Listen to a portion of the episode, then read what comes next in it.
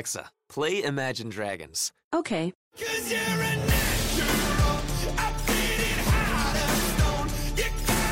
With Amazon Music, a voice is all you need. Get access to over 50 million songs. Download the Amazon Music app today.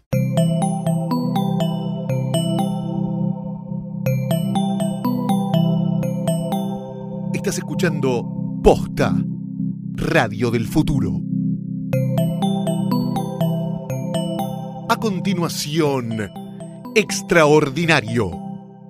Lo mejor de hacer videos para YouTube es poder conectar con un montón de gente con la que no conectarías de otra manera y a través de la creatividad. Poder hacer algo que sale de mí y que eso sea el mensaje que le llegue a la otra gente y que esa gente lo reciba y lo, lo aplauda. Podés ir con lo bueno o lo malo que seas, pero exponerte y dejar que el mundo decida si lo que estás haciendo vale la pena o no, si está bueno o no, y no tenés que, que depender de que alguien diga, "Mm, esto es comercialmente viable o no es comercialmente viable o no está de moda.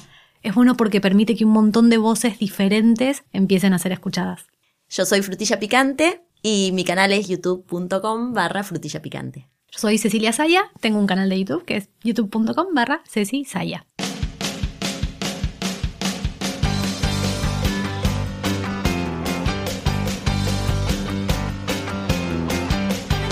Soy Luciano Banchero y esto es Extraordinario. Entrevistas a personas que hacen cosas fuera de lo común. En este episodio, Ceci Saya y Frutilla Picante nos cuentan cómo es vivir en primera persona el fenómeno de los youtubers y qué hace falta para convertirse en una estrella de internet. Yo siempre fui de, de definir al youtuber como el que lo hace con un cierto compromiso, no el que lo hace una sola vez y nada más. Que se dirige a un público, que no es que sube un video esporádicamente, sino que, que lo utiliza como un medio de comunicación regularmente. Hay mucho laburo atrás. Lo que pasa es que siempre es como más, es más atractivo el mito de se hizo famoso de la noche a la mañana. Así que el consejo sería, si quieren vivir de esto, laburen. ¿Laburan? Sí. Sí. Quédate a escuchar Extraordinario.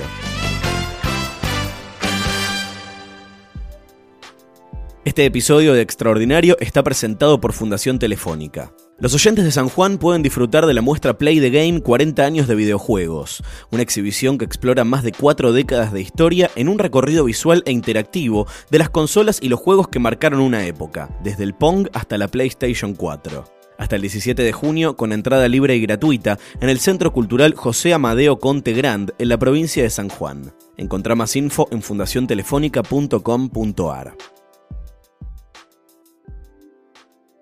Bueno, yo empecé em, porque soy actriz, en primer lugar.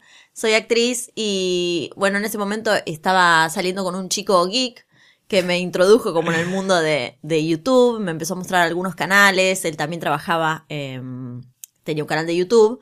Entonces me empezó a contar más o menos un poco y empecé como a investigar y dije que bueno, que podía ser un buen, un buen medio como para poner mi creatividad y, y mm, poder expresarme, que era algo que en ese momento tenía un poco una deuda conmigo, como de crear cosas propias. Así que así empecé. Y yo hacía varios años que estaba viendo canales de afuera que me empezaron a llamar la atención, que por ahí al principio para mí YouTube era ver videos graciosos y nada más, y después empecé a ver gente que estaba haciendo contenidos como más en serio, y yo desde la adolescencia era amiga de el, el ex de, de Sole. Así El que mismo geek. y el, el mismo, el Le mandamos saludos, ¿está todo bien? Le, manda- Sí, le mandamos saludos. Le mandamos un beso. Y me dice, mirá, vos sabés que mi novia va a empezar a hacer un canal, ¿por, por, por qué no, no investigás? Y fue como, bueno, vamos a ver. Primero empecé a ver lo de Sol y dije, bueno, sí, está bien, me voy a animar. Y ahí fue como que confluyeron varias cosas y igual yo siempre digo, entre que vi el primer video que, que, que me dieron ganas de hacer uno propio y lo hice, pasaron como dos años. Fue como juntar mucho el valor de eh, pasar de, de por ello siempre que fui más de escribir y hacer cosas no tan expuestas, decir, bueno, está bien. Voy con, con mi cara, mi voz, mi personalidad, todo. También maduré dos años la idea, Mm. porque entre que mm, lo pensé y me animé, porque no es lo mismo trabajar, yo estoy acostumbrada a exponerme, a exponer mi cara, mi voz, pero no es lo mismo hacerlo para defender algo propio que para poner el cuerpo para algo que, que es de otro y que te dice qué hacer y te dice cómo hacerlo. no es lo mismo. ¿Y cuándo- se acuerdan cuál fue el primer video que, que hicieron? que soy. En realidad yo hice un pre-video. El hace- piloto. el piloto que fue un año antes de lanzarme de verdad. eh, me estaba por ir de vacaciones. Hice un video mostrando qué es lo que me llevaba en el, en el bolso para el avión. No tenía idea de nada. Igual te digo. Ese video que hice improvisado fue incluso un poquito mejor que el primero de verdad que hice. Porque estaba como, como más relajada. Me resulta divertido y me gusta prepararlo como si saliera como un personaje, un personaje de un RPG que va y tiene todo su inventario. Bueno, así me gusta salir a mí con todas mis cositas a cuestas. Cuéntenme ustedes qué llevan en sus bolsos de mano, en sus mochilas, en sus bolsas o lo que sea que llevan en los aviones. Quizás lleven menos cosas que yo porque les gusta viajar livianos o quizás lleven más cosas que yo porque les gusta estar preparados para todo. Sea como sea, avísenme y yo los voy a ver a la vuelta o quizás videos desde allá. Después cuando casi, no sé si uno o dos años después que dije, bueno, voy a empezar a hacer el canal, hice el video sobre, ah, sobre procrastinación, sobre cómo me, contando un poco la historia de cómo había, me, me había distraído con mil cosas para evitar empezar a hacer los videos porque me daba cosa y era sobre eso. Mi primer video fue uno que se llama Se cortó internet, los 10 peores momentos. Estaba pensando en un guion y era en un verano en el que no hacía nada más que jugar al Candy Crush. Em, y una vez que gané un nivel, pasé un nivel que me costaba mucho, se me cortó internet y nunca se grabó la partida. O sea que nunca lo gané. Y dije, esto no puede ser. Y ahí me inspiré, hice el video. Internet es hoy lo que antes fue la sal a la carne. Internet es muy importante en nuestras vidas, tan importante, tan importante que ya no podemos vivir sin eso. Es como vivir sin baño, o es como vivir sin heladera, o sin gatos. No podemos vivir sin Internet. No podemos vivir sin Internet. No se puede vivir sin Internet. No se puede vivir sin Internet.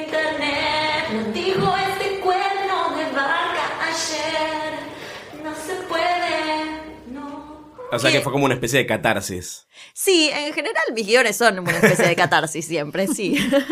Así que Sale más barato que la terapia. Bueno, eh, yo lo que veo es que los videos que hacen ustedes son muy producidos, tienen como un, un- un laburo de edición fuerte. ¿En qué momento pasó el...? O sea, porque me imagino que el primer video que subieron, recién me contabas de que todo lo que estabas metiendo en la valija no tenía ese, ese nivel de edición. es verdad. ¿Cómo se fue profesionalizando, digamos, y, y cómo es el laburo? ¿Cómo es la producción de los contenidos? ¿Hacen todos solas? ¿Las ayuda alguien? ¿Cómo funciona? yo creo que voy a hablar un poco por las dos. Sí, sí. Somos muy autoexigentes y ya quisimos como empezar bien, ¿no? A mí me pasaba que veía, tuve referentes como que estaban muy en lo alto, veía mucho Yuya, Germán, que ya tenían un nivel de producción, una cierta estructura. Entonces quise como que fueran así mis videos. Y aprendí desde cero. Nunca había hecho nada audiovisual.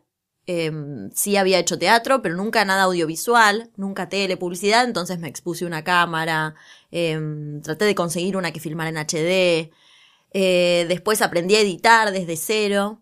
Al principio eh, me daban una mano para grabar, ahora hago todo sola. Me grabo, bueno, guiono, me grabo, edito, eh, hago la parte gráfica, todo. ¿Cada cuánto sacas un video? Una vez por semana. Y te lleva a editarlo Toda la tiempo? semana. Claro. ¿Vos también? Sí, sí, también. Este, y algo que, que es muy gracioso que yo siempre digo es que, digamos, ninguna de las dos aprendió con un con educación formal editar ni nada. Entonces, aprend- yo, sí, la- las dos en realidad, con mucho tutorial de YouTube. Entonces nos parece fantástico cómo se retroalimenta, que, que y, y es fantástico que siempre hay alguien que se le ocurrió hacer lo que vos estás necesitando y, y- y se tomó el tiempo Sí. de grabarlo. Tuvo la generosidad de explicarlo, Totalmente. subirlo. Y, y entonces es mucho eso, es como, ¿cómo puedo hacer para, no sé, corregir, pa- para que el tono sea más cálido? Mm. Cosa que por ahí para un profesional es lo más obvio del mundo y vos no tenés idea de nada. Y hay una persona que hizo, y ahora les vamos a mostrar cómo hacer. Y, y- y lo vas aprendiendo. Y el primer video es un desastre, y el segundo también, Sí. y el cuarto más o menos. Y después ya llega un, un punto en el que le agarras la mano, eh, sos más eficiente editando también, no sé, vas aprendiendo cosas tontas como atajos de teclado. un- uno por lo general la estructura es grabas solo en tu casa, te confundís 18 millones de veces, entonces lo grabas varias. Donde yo vivía antes había muchísimo ruido de la calle, entonces me quedaba calladita esperando que terminen de pasar los autos. Y todo eso era después ver el video crudo y sentarme a esperar a que pase ese momento. Hasta que en un momento me di cuenta de que si le prestaba atención al gráfico de la onda de sonido, podía ver exactamente en qué momento empezaba a hablar de nuevo. Y eso fue un día me di cuenta y empecé, me empezó a llevar la mitad de tiempo editar los videos. Y así uno va aprendiendo y, y vas como dando saltos de, de calidad en, en- en tu rutina de trabajo. Claro. Y más allá de la parte técnica, la parte de, contenido, ¿cómo encontraron el, tono, la voz, eh, lo que querían contar, en qué formato? Em, un poco con una idea que uno trae, un poco una idea previa y un poco en la marcha te vas como, ajustando. Esto me gustó, esto lo quiero tomar, esto no me gustó, mejor no lo alimento más. Eh, también pensaba mientras escuchaba a Ceci que uno se pone más eficiente al guionar. Em, como ya pensando como en una estructura. Antes yo grababa horas y horas. El primer video me acuerdo que lo grabé en dos tardes. Y ahora puedo grabar con un buen guion, puedo grabar en una hora y media, dos como mucho. Eh, porque uno ya sabe lo que necesita, cómo hacerlo. Sí, y además me parece que también el tono y las ideas no son algo estático. A mí me empezó a pasar mucho esto en los últimos tiempos. Yo em- empecé mi canal con una línea que me gustaba y después fue evoluciona- evolucionando, fui haciendo cosas distintas y ahora me encuentro con que tengo ganas de, de probar otros contenidos, probar otros formatos y está bueno en el sentido de que al, al ser proyectos tan personales, si bien obviamente uno sigue más o menos una línea porque si yo ahora me pongo a hablar de, no sé, cómo arreglar una computadora o, o- o de autos, probablemente sea como que le pasó a esta chica. Bueno, pero Este, podría ser. Pero me parece que uno pero- va pero- pero sí, creciendo. es, es algo totalmente dinámico, totalmente dinámico. eh, y, y que no nos pasa solo a nosotras, pasa en un montón de canales que, que creo que todos seguimos algún canal que empezó con una onda y después vas viendo que, que evoluciona. Y también te puede pasar que haya momentos en los cuales te gusta para dónde va y momentos en los que no. Y, y uno, eh, uno elige también qué ver y qué no ver de cada canal. Y eso está bueno. No- no Claro. que, que uno siga un canal no significa que tengas que ver exactamente que todo, todo lo que sea. todo lo que se sube. Y es, YouTube es como la vida misma. Uno sigue siendo el mismo, pero va creciendo y va teniendo diferentes intereses y se va expresando de manera diferente. Totalmente. Es así. Ustedes en los videos son ustedes mismas o ustedes haciendo de ustedes, ese sería el personaje, digamos. Claro, Sí, sí, tal cual. claro. Va Sí, evolucionando con la vida. Claro. Eh, ¿Y qué hacen en la vida real? En la vida real, yo soy licenciada en psicología, pero no ejerzo. Soy, trabajo freelanceando, eh, manejando redes sociales para algunas empresas, que es algo en lo que crecí casi inesperadamente. Yo estaba terminando mi carrera en la facultad y empecé a hacer cosas en internet y en, redes sociales y fue una buena beta laboral que me gusta mucho, si bien lo que tengo ganas, o sea, lo, lo que más, más, más me gusta ahora es el lado de la creatividad y hacer los videos. Y en eso ocupo mi tiempo, la mitad trabajando para otros, la mitad trabajando para mí. Bueno, yo trabajo en teatro musical. Doy clases eh, regularmente a niños y adolescentes y a algunos jóvenes. Y también estoy coacheando, hago el coaching vocal de algunas obras de teatro. ¿Cómo se conocieron? Nos conocimos cuando arrancamos Sí, eh, y, y conectamos. Un montón, sí, es como que tenemos, eh, tenemos formas de pensar muy similares, gustos muy similares, este, y no sé, siempre decimos somos frusilia, porque hacemos muchas cosas juntas. Nos reshipeamos juntos. Nos reshipeamos, sí, sí, sí. ¿Cada cuánto hacen videos juntas? Dos o tres veces al año. ¿Qué- qué- Sí, no tan seguido. Tan son como, el- es, cuando- es como cuando se juntan los Avengers. ¿no? Sí. Ah, sí. Sí, sí, sí. Con otro grupo de amigas youtubers que tenemos también nos juntamos. Sí. Ay, me, reenca- me, me encantó la definición. Sí. Lo de los Los Avengers, Sí, sí, sí. Los. Pasando a hablar un poco más de, de- este universo que, que- que da tanto para hablar, que ¿qué les pasa a ustedes que definen en realidad a, un, a un youtuber? Si yo pongo una cámara, digo cualquier cosa y lo subo, ¿ya soy un youtuber? O, o- Yo siempre fui de definir al youtuber como el que lo hace con un cierto compromiso, no el que lo hace una sola vez y nada más. Este, el que dice, bueno, voy a encarar este canal y lo hace quizás todas las semanas, quizás todos los días, quizás una vez por mes, pero con una, con una frecuencia, con un compromiso que no necesariamente tiene que ver con la calidad, ni con la duración, ni con la temática. Es solamente una persona que decide em, invertir su tiempo en hacer crecer una comunidad, un canal dentro de YouTube. Y, de- y Claro. de- y- y después, la temática puede ser cualquier cosa, cualquier cosa. Tenemos un amigo youtuber que enseña a arreglar cosas de electricidad, por ejemplo. sí. Y es como el Sí, anti-youtuber porque es un tipo grande, que tiene familia y te muestra, digo, pero, Sí, pero es youtuber porque sube contenido con regularidad, tiene como una temática clara y también eh, el que creo que youtuber es el que aprovecha las condiciones de YouTube, digamos, en tanto en cuanto es una red social. Como Mm. que se dirige a un público, que no es que sube un video esporádicamente, sino que, que lo utiliza como un medio de comunicación regularmente. Claro, que pasa es generar contenido que producen. Claro, de, de la misma forma que vos por ahí dirías, un blogger no es una persona que se abrió un blogspot y escribió una cosa una vez. Es una persona Claro. que lo hace más o menos con cierta... Y también es raro el término youtuber. De, de hecho, hay, hay muchos amigos youtubers que reniegan un poco de eso porque en realidad lo que, lo que uno hace es usar la plataforma. Si bien yo no tengo ningún tipo de problema con, con llamarme youtuber porque yo subo mis videos a YouTube exclusivamente, este, también muchos prefieren llamarse creadores de contenidos o creadores de videos que, que puede sonar un poco pomposo, pero es la realidad. Uno está haciendo una... Incluso, aunque sea nuestro amigo Ale, que es el, el que hace cosas de electricidad y plomería, ¿eh? Para mí es un genio. hay creatividad ahí también, porque no es lo mismo sentarte a dar una clase y mostrarlo que pensar cómo vas a hacer para transmitirlo, cómo vas a enfocar la toma, cómo se lo vas a explicar a la gente. Claro. Sí, y que elegimos YouTube como red social porque nos conviene en algunos sentidos o porque nos atrae en algunos sentidos, porque es básicamente audiovisual, pero en general el youtuber se maneja en todas las redes sociales con, como con destreza. ¿En qué sentido les conviene y en qué sentido les atrae YouTube? Em, conviene, me parece que porque es una plataforma completa, estable, que tiene una cierta dinámica, que En, en la que ya hay un montón de gente que entra para ver sí, videos. ya hay una comunidad armada. Sí, sí, sí, sí. El, el- los usuarios que entran a YouTube todos los días, quizás para, para ver a la gente que siguen, pero que están abiertos a conocer otras cosas. Entonces, en ese sentido, es mucho mejor YouTube que Vimeo, para mí. Y, o, o para Sole, Claro. quizás para gente que hace otro tipo de, otro tipo de contenidos, no, puede, puede ser mejor otra plataforma. Em, YouTube también es una plataforma que más allá de los pro y los contra, ellos como empresa están muy interesados en ayudar lo más posible a la gente que quiere hacer realmente una carrera haciendo videos. Entonces hay muchas herramientas que tenés a tu disposición. Además de que es el segundo buscador más grande del mundo, entonces tenés mucha posibilidad de que... Y el primero es de ellos también. El primero también es de ellos. obviamente, obviamente, sí. me parece que la tienen clara con el tema búsquedas. Eh, entonces, te- te- tenés muchas posibilidades de que te descubran. Si bien no es fácil, no es rápido y hay que laburarlo un montón.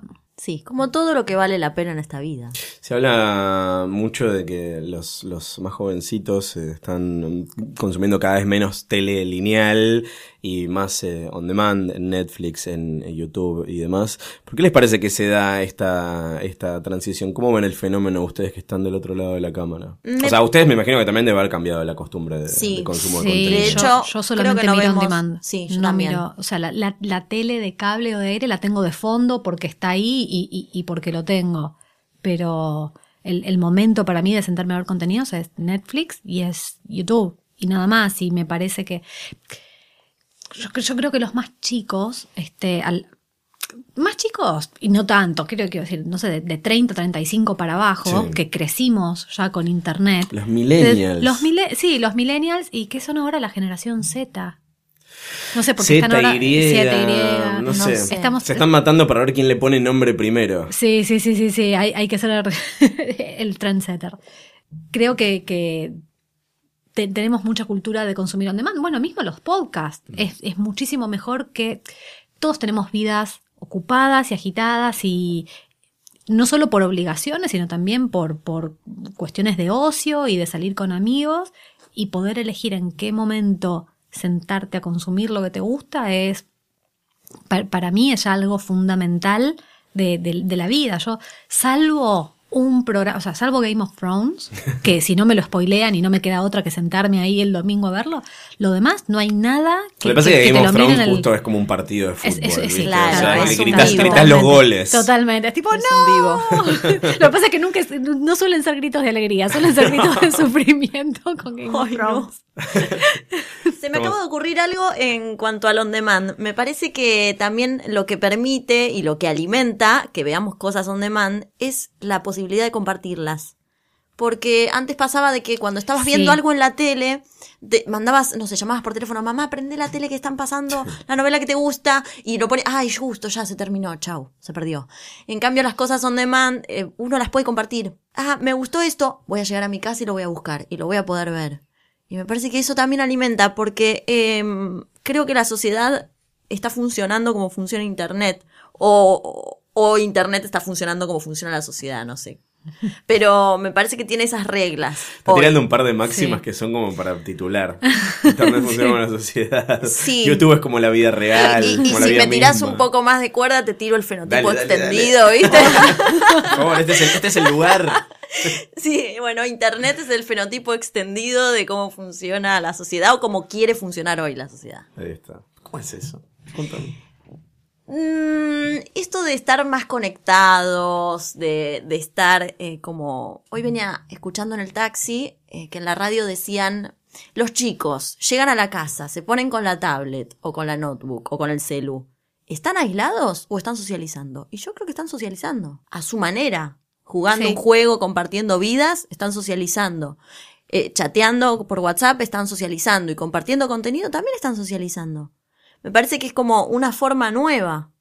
Sí, Más y- virtual. y muy distinta, sí, más virtual, muy distinta a la que a la, a la que tuvieron nuestros padres, o, o incluso nosotros mismos cuando éramos muy, muy chiquitos, era otra forma Ah, de igual yo cuando era chiquito ya estaba aislado. De todos modos, no tenía Pero- tablet. pero no, a no, mí me era hubiera encantado, digo, en cuanto salió el MCN, yo, o el ICQ estaba todo el día, me hubiera encantado Sí. tener ahora WhatsApp y llegar del cole y... sé. ¿Cómo van a ser los, los, los- los pibes de hoy cuando tengan nuestra edad, no? Con todo esto encima, no si nosotros quedamos así. Yo lo único que les deseo es que no se olviden de los placeres de la vida, que socialicen un montón de y desarrollen real. mucho como, como esta cuestión social y mental que tiene esta era, pero que no se olviden que la vida tiene un montón de otras cosas también. Sí. ¿Cómo se llevan ustedes con el eh, equivalente al, al minuto a minuto, que es tener un contador de, de vistas de los videos en tiempo real, con analytics, todo lo que quería saber, dónde está el que está mirando ahora, cuántos años tiene?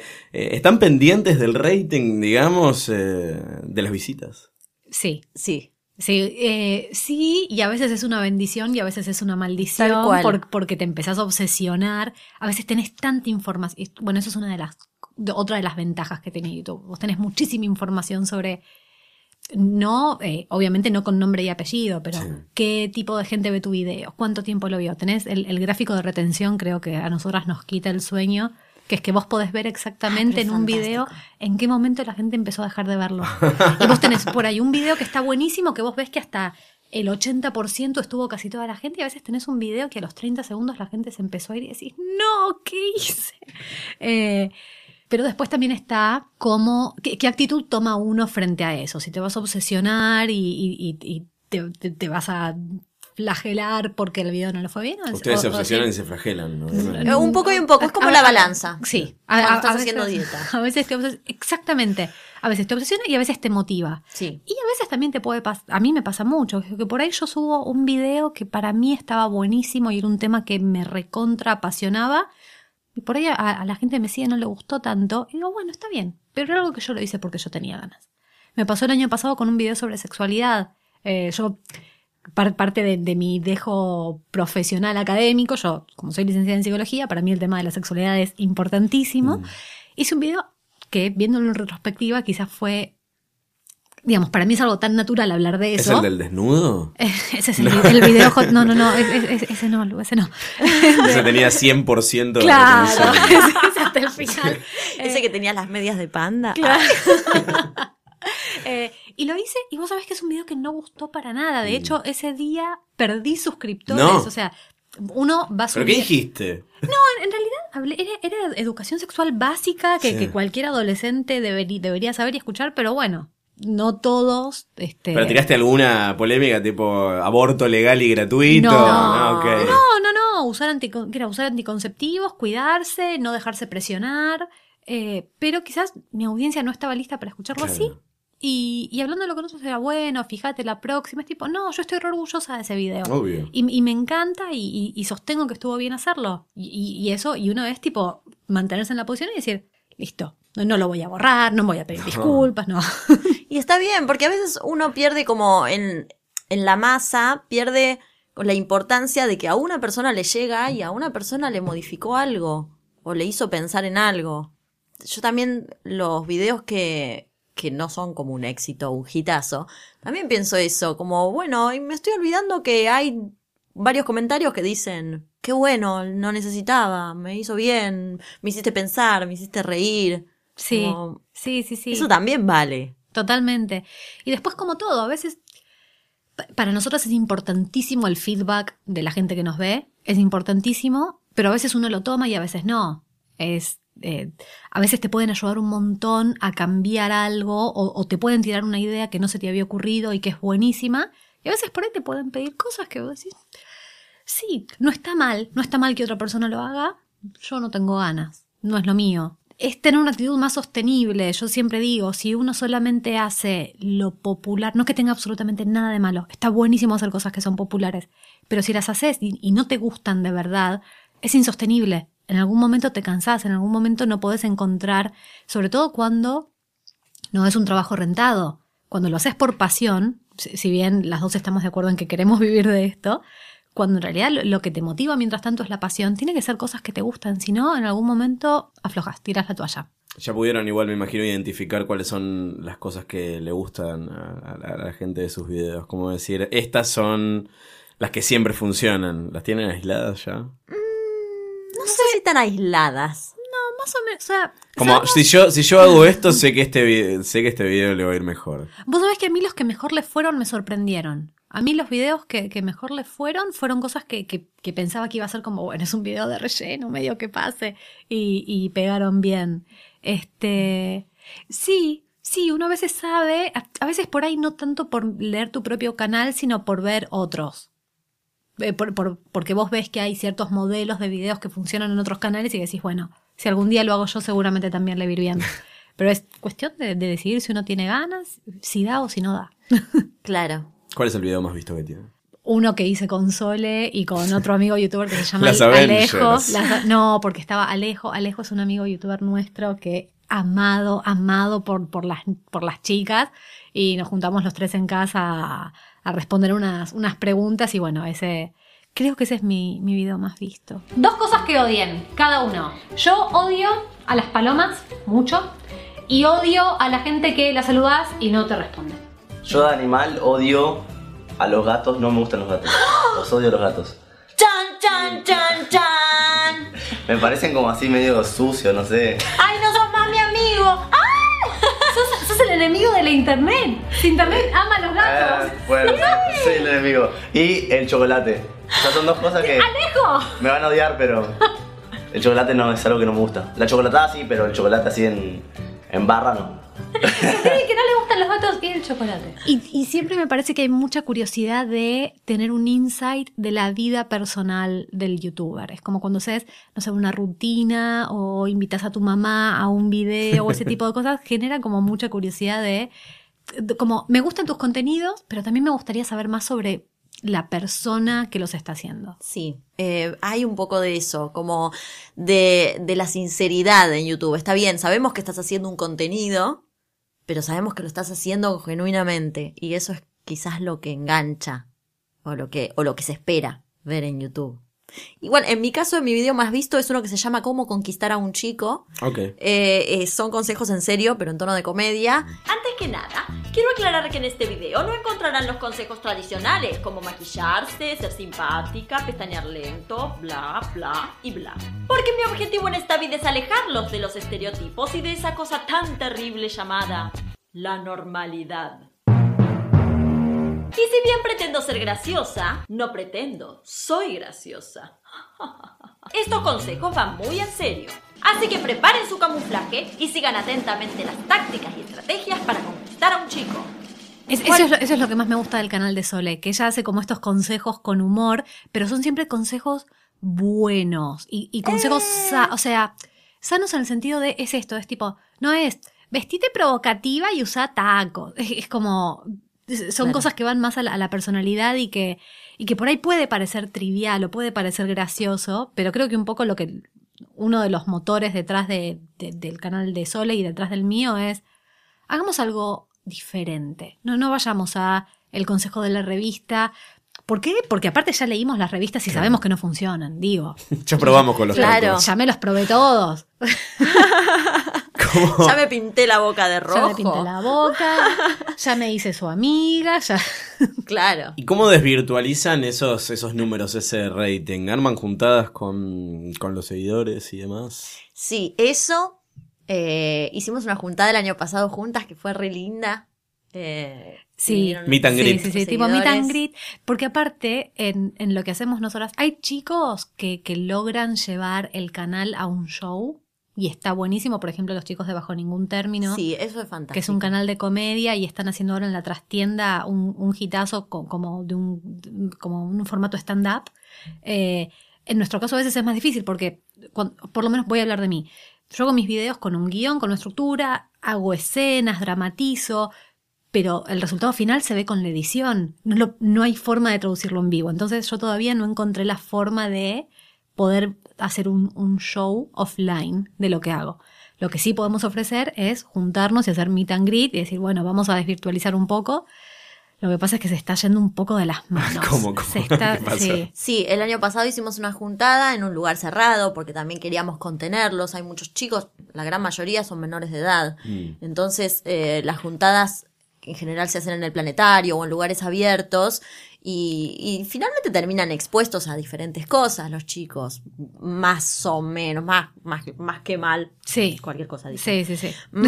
no. Pueden quedar expuestos a diferentes cosas eh, y nosotras quisimos hacer algo un poco más contenido. Alquilamos un lugar, este, Claro. pedimos ayuda a amigos para, para que los puedan recibir, que estén tranquilos. Les llevamos cosas, disfraces, Sí. no sé, cositas. No, fue, para- fue muy lindo, fue súper linda la experiencia. Este, y también fuimos testigos de experiencias de, de amigos, de colegas que lo quisieron hacer de un modo más abierto y que se termina descontrolando porque el volu- A veces es muy difícil en la pantalla, eh, cuando miras la estadística, llevarlo a la cantidad real de gente que es. E incluso aunque, además, aunque cada una fracción persona- pequeña. Sí, Cada persona quiere su abrazo y cada persona quiere su momento y eso también es tiempo, es un montón de tiempo. Sí, sí, sí. Este, ca- cada vez es, es- hay, hay que cuidarlo más, sobre todo para que la, digo, el, el fan que te ve todas las semanas y que se tomó el tiempo de, de subirse un bondi, ir a verte, todo, que tenga una buena experiencia y que no sea como, bueno, agradezcan que están acá y nada más. Sin embargo, el año, el sí, año sí, pasado sí. cuando estuve, estuve en Nueva York y vi que eh, en todos lados los carteles de vía pública gigantes que verías dedicados a una serie de televisión o una, una película que se estrena son puntualmente de estrellas de, de- de De YouTube, YouTube. que incluso en algunos casos Sí. decía cuántos suscriptores tenía eh, el canal. Y lo peor de eso es que seguramente después de haber hecho ese cartel a la semana el número era el doble. Sí. O, o por lo menos 500 mil más. ¿Por qué acá no pasa todavía? Al margen, o sea, la respuesta lógica es porque esto no es Estados Unidos. No, pero, pero- ¿qué le falta acá para que se desarrolle esa cultura? Para mí, tiempo. Tiempo, Tiempo. es eh, como en muchas cosas, viste que a veces parece como que vienen desde el norte y van bajando, entonces primero Estados Unidos, después México, después Colombia, en algún momento empieza a llegar acá. Este, yo creo que es tiempo, creo que, que- que YouTube en Argentina, si bien existe hace mucho tiempo, hace mucho tiempo que hay chicos haciendo cosas, creo que co- como esta formalización de alguna forma de, de la figura del youtuber recién está empezando a tomar fuerza y, y, y va a pasar. Lo que pasa es que no, no creo que sea este año, no creo que sea el año que viene, pero va a terminar pasando. No sé de qué forma, no sé de qué forma, este, pero hay canales acá que empiezan a llegar a los 2 millones de suscriptores, que están empezando, a- aparte son canales que no solamente tienen una audiencia local, tienen una audiencia eh, Latinoamericana. claro, latinoamericana, regional. Este, y también tiene que ver con cuánto apoyo le dan desde la compañía. Este, los carteles de estrellas de YouTube que hay en, en Nueva York los hace YouTube. Claro. No, no, no los hace el youtuber que agarra y pauta para aparecer ahí. Entonces también yo creo que a medida que los canales crezcan y se ve, y se, y se empiece a convertir en un negocio realmente redituable para YouTube Argentina, también va a empezar a. e- Ellos van a empezar a moverlo más. Sí, es probable. ¿Se puede vivir de ser youtuber? Se puede. Se puede. Se puede. eh, no es fácil. No lo logran todos. De hecho, yo soy como muy sincera en eso. Yo no vivo de ser youtuber. eh, si bien gano un poco de plata, no, no me alcanzaría para vivir solamente de eso. Espero que algún día sí. Este, se puede, pero es un trabajo arduo y es como, es como que vos me digas, ¿se puede, te- ¿se puede vivir de tener tu propia librería? Y sí, se puede, pero que hasta que, hasta que puedas hacerlo cómodamente, vas a laburar un montón, la vas a sufrir. El youtuber, por lo general, salvo que ya estés en nivel estrella, haces todo. Porque no haces solamente todo para tu video, ¿no? Editar, guionar, eh, actuar, todo. También sos tu representante, sos tu community manager, sos Claro. tu persona de prensa, sos la persona que negocia con marcas para ver si podés conseguir una pauta o no. Eh, y eso es, es extenuo, es muchísimo laburo. Que cuando, cuando a uno le gusta está buenísimo. Pero es, como lo de siempre, ¿se puede? Sí, sí, sí, se puede, pero la vas a tener que laburar. No es prender una cámara, subir un video y hacerte Acá, millonario. eh, el, me parece que lo que sucede con ser youtuber es que uno lo encara como cuando encara un emprendimiento. No es que se puede vivir de trabajar en la tele, sí, te pagan un sueldo, ya sabes lo que vas a ganar. Es un emprendimiento. YouTube, para mí, yo me lo tomo así. Entonces sé que tengo que ponerle mucho tiempo y ponerle mucha inversión y que en algún momento me va a dar lo que yo necesito. En este momento casi que reinvierto. Eh, pero, pero bueno, todo lo que se hace con pasión se retroalimenta. Sí, y, a- y- y a- y aparte lo bueno es que uno ve casos de gente que sí lo logró.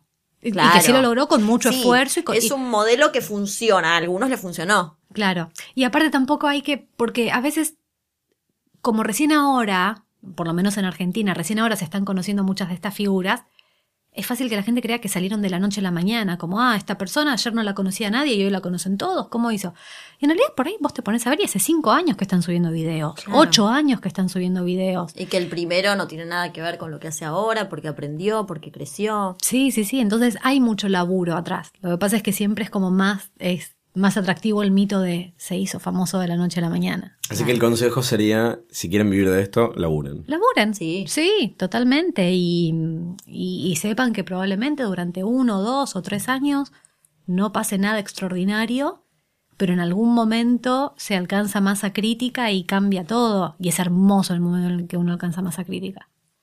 Es Sí. que es como el, momento en el que las cosas dejan de costar tanto y, y- y- y empieza a fluir.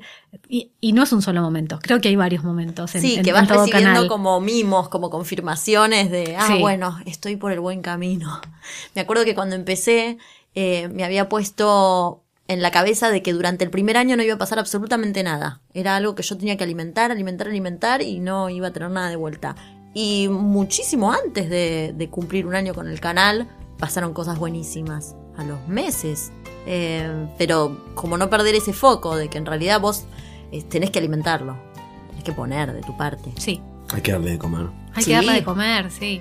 An- Antes de que te dé de comer el canal a vos. Claro. Si te quedaste con ganas de saber más, puedes buscar a Ceci Saya y Frutilla Picante en YouTube y suscribirte a sus canales. En el próximo capítulo Extraordinario hablamos con Alan Karsansky y David Vilaseca, dos ingenieros de Satellogic, la empresa argentina que puso en órbita a cuatro nanosatélites, incluyendo a los recientes Fresco y Batata. Escuchá todos los episodios de Extraordinario y todas las series de Posta en posta.fm. Si querés llevarlos en tu teléfono, puedes bajar la app de Posta para iPhone y Android o suscribirte en iTunes. Soy Luciano Banchero y esto es Extraordinario.